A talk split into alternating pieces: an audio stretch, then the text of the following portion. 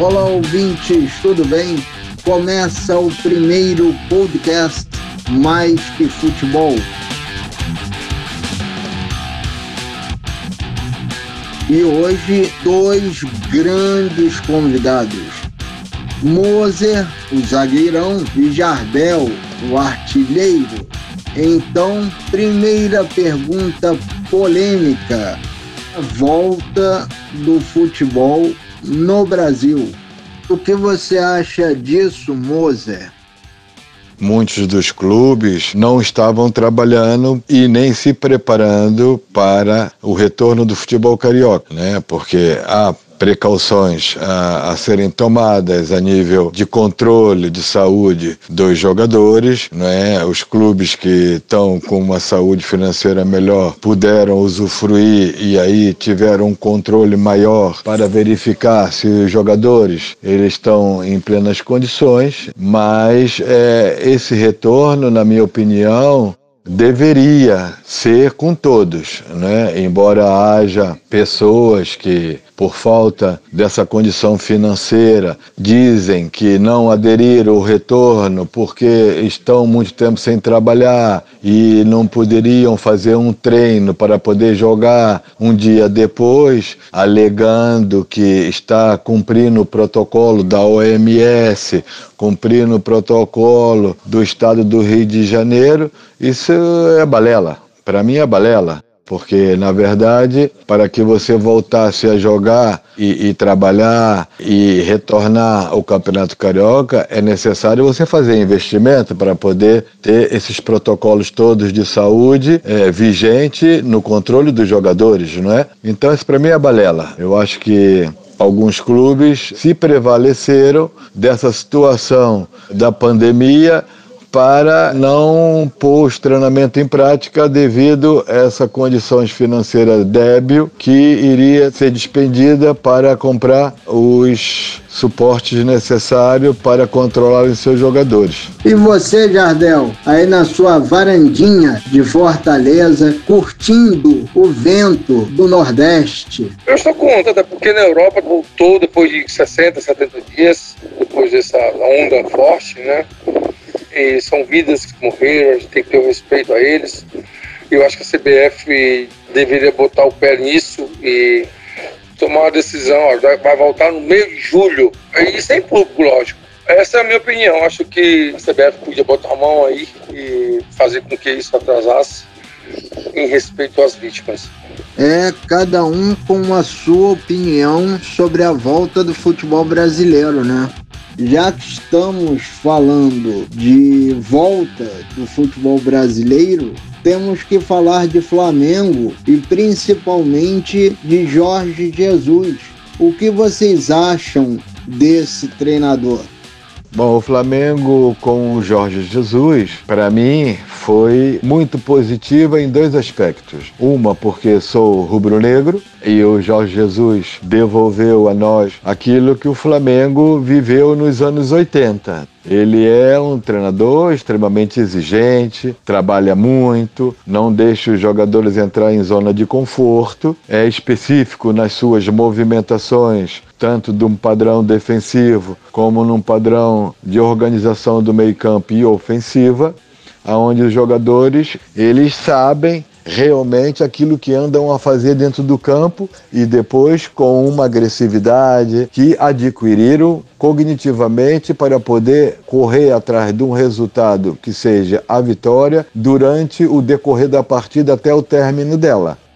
Isso para mim foi excepcional que acontecesse, porque quando eu estive no Flamengo como dirigente, eu solicitei uma mudança para trazer uma equipe técnica portuguesa e não consegui que isso acontecesse no período que eu estava lá, porque até as pessoas falaram que Portugal nunca tinham ganho nada. Infelizmente, as pessoas não conhecem a mudança que se deu na Europa. E eu que vivi 32 anos fora do país, pude acompanhar essa mudança de comportamento a nível de organização metodológica de treino, organização cognitiva, que é importante que esses jogadores eles sofram uma transformação mental para que o futebol deles se eleve tanto no individual como cognitivamente e realmente eu queria trazer isso para o Brasil, principalmente para o meu clube. É, não foi possível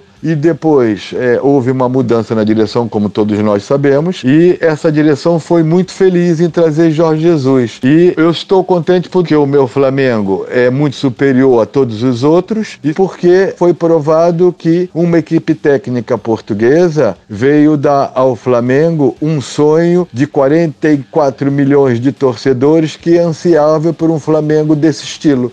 Então eu espero que o Jesus permaneça por muito tempo no Clube de Regatas do Flamengo.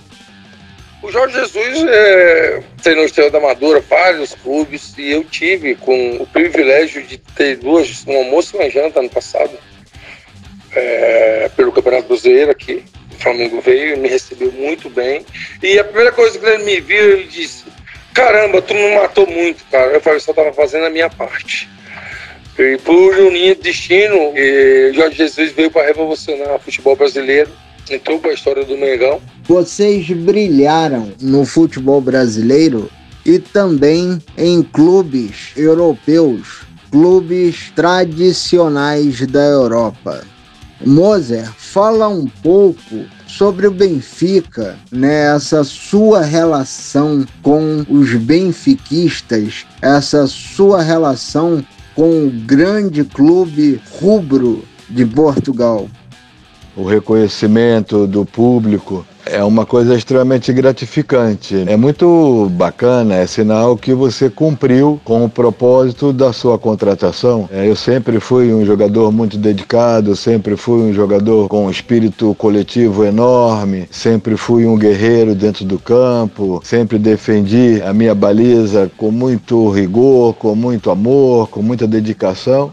Então, o reconhecimento deles nada mais é do trabalho que executei. Então, eu me sinto muito orgulhoso de ter uma admiração grande por parte dos torcedores à minha pessoa, tanto como jogador como ser humano. Eu acho que isso é fundamental na nossa vida você ter o reconhecimento de pessoas que você nunca viu, mas que lhe respeitam pela pessoa que você é e pelo trabalho que executou. Isso é fantástico para um jogador de futebol. Jardel, você foi um ídolo do Porto, um artilheiro.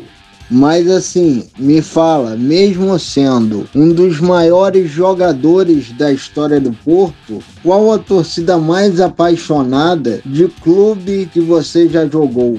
Sei que o Grêmio tá lá em cima, sei que o Grêmio está no seu coração, assim como o Porto, mas me diz aí, qual é a torcida mais apaixonada com certeza, cara, a torcida do Galatasaray. Eu joguei no Vasco, Grêmio, mas loucura igual eu vi na Turquia é difícil. Eu joguei no Maraca lotado, disputei Grenal, joguei Porto Benfica, mas lá. Nossa, quase nem escuto nem uma pita do árbitro. É impressionante, por isso eu tiro o chapéu para a torcida do Galatasaray. Queria saber de vocês sobre projetos futuros Bom, PV, é, eu, depois que deixei de jogar futebol, eu tive eh, na Europa trabalhando em dois canais televisivos sobre esporte, né? É, depois que vim para cá para trabalhar no Flamengo, onde me orgulhei muito, essa passagem foi curta, infelizmente, tinha vontade realmente de seguir nesta carreira de comentarista de futebol mas não consegui arrumar um espaço aqui no Brasil, né? Infelizmente para mim, porque era meu país, gostava de, de estar aqui, mas infelizmente a vida não é normalmente como nós desejamos, né? Nesse exato momento, eu tenho uma proposta de trabalho numa equipe nova na Europa que se chama BH Sports é um grupo de empresários que fizeram um convite para me juntar a esse projeto. Foram pessoas que foram selecionando determinadas características de pessoas para fazer parte desse projeto, aonde eu me sinto muito orgulhoso e vou me enganjar nesse projeto, que é uma forma também de poder estar dentro do futebol. Talvez lá para o mês de setembro eu já deva ter uma definição concreta daquilo que vou fazer. Pelo o, o meu histórico, pelo, pela minha experiência no mundo do futebol, eu tenho é, a capacidade hoje em, em, poder comentar, em poder ser gerente de futebol. No momento eu faço captação, faço indicação, mas eu não descarto essa possibilidade de, de comentar, até porque, ainda mais o português, que tem uma história maravilhosa. Ó se pintar uma oportunidade, com certeza podemos até conversar com qualquer empresa ou televisão. E em relação a, a, a, aos jogadores de, de hoje, não vai ser diferente do passado. Vou te dar exemplo: todo mundo na vida é de carne e osso. Todo mundo tem problema. E os problemas são para ser superados. É, Cristiano Ronaldo teve, Messi, Neymar, é, Jardel. E hoje eu procuro errar o menos possível para que possa criar polêmica, é, dar chance para o azar. Esse é o caminho que a gente tem que traçar para que o sucesso venha. Muito obrigado, Jardel e Moser, pelo primeiro Mais Que Futebol. Foram grandes convidados. Muito obrigado mesmo. E lembrando que vou encerrar o programa com uma crítica ao filme Cisne Negro,